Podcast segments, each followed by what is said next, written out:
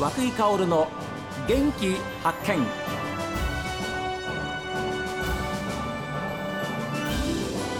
おはようございます。和久井薫です。和久井薫の元気発見。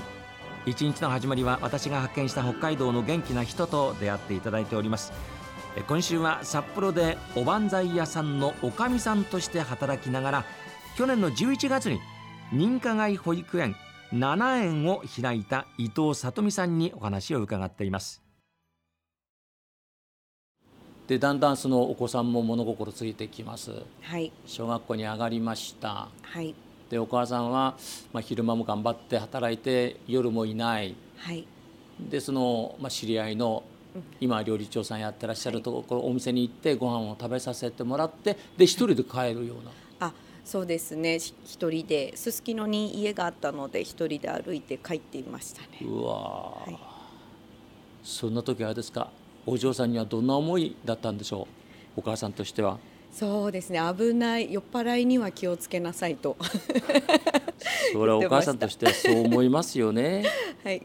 は中学校からおばんざい屋だったので。ああーそう。えこのバー七かまどのはい。前ですか、そうですね。おばんざい屋とかじゃあ30ぐらいの時ですね。おっしゃったように。ね。はい。おばんざい屋さんを始めました、はい。それはどういうきっかけからですか？娘といる時間をもうちょっと持ちたいなと思いまして。それでおばんざい屋を始めて、うん。学校からまっすぐお店に帰ってくる生活が お嬢さんがね はいあというこ始まりましとはじゃあた。お母さんが作ったはいそのおばんざい屋さんのお店の料理をはいお嬢さんは食べられるわけですよね。はいそうですね。幸せでもやっとなんかそんな2人の時間が保てるっていうか持てるようなはい環境になってきました。そうそうですねやっと30からですね。へえどうでした？その時は。そうですねなんか今までちょっとかわいそうな思いをしてさせてた分ちょっともう少しいろいろ返していこうかなと思いましたね。娘さんに？はいそうですね。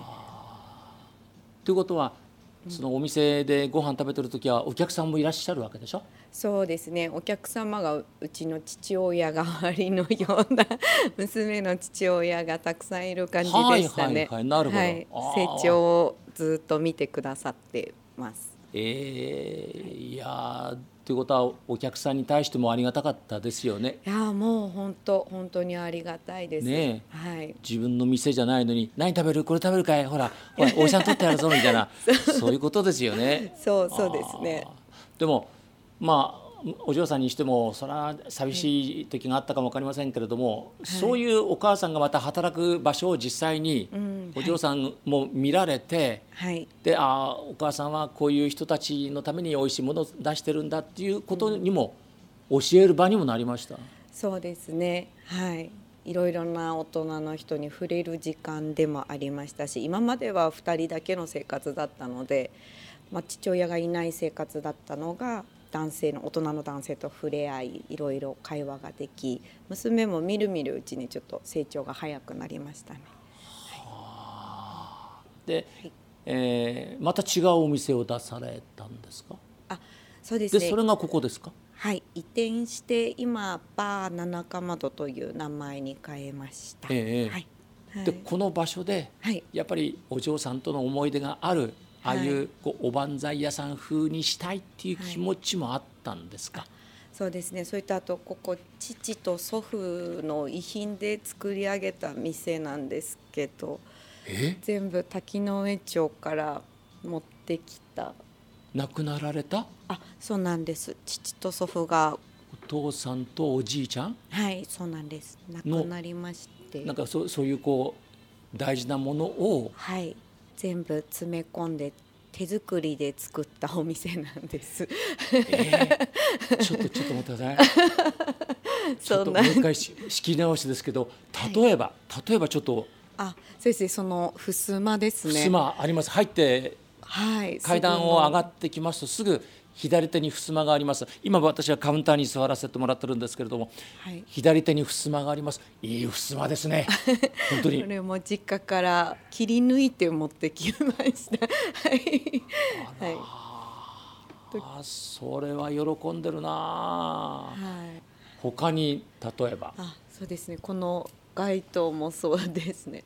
ランプというんですか。これももう線を見てくださると分かるんですが1年前に作ったお店にしてはボロボロの線だと思うんですけど 実家から持ってきたはあ。あのあちらもピンクの色した街灯とまた白色の街灯2つあります、はい。これもご実家から？そうそうですね。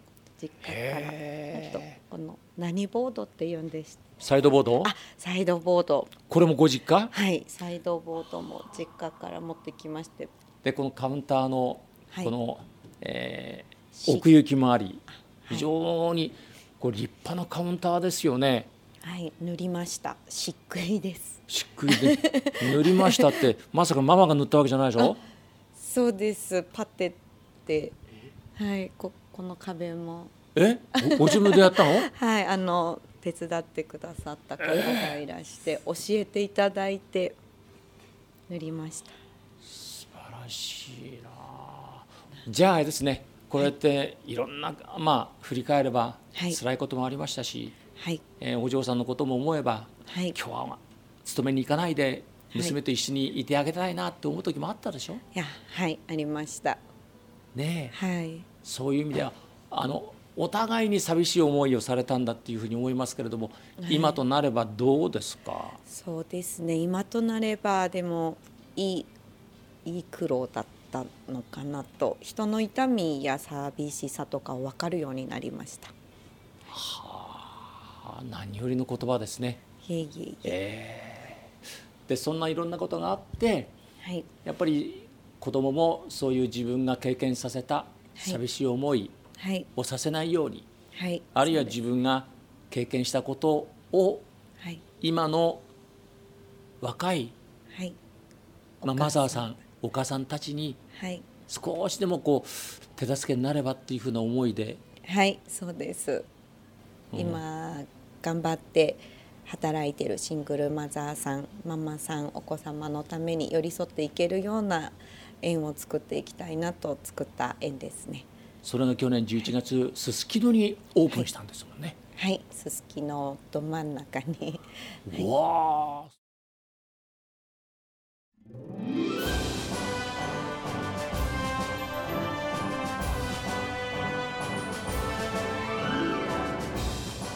30歳で自分のお店を出したというね。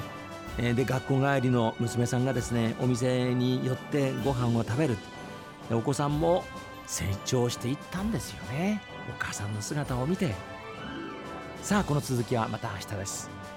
番組を聞いての感想はメール元気アットマーク STV.jp genki アットマーク STV.jp ファックスは0112027290おはがきの方は郵便番号060-8705 STB ラジオ和久井薫の元気発見まで。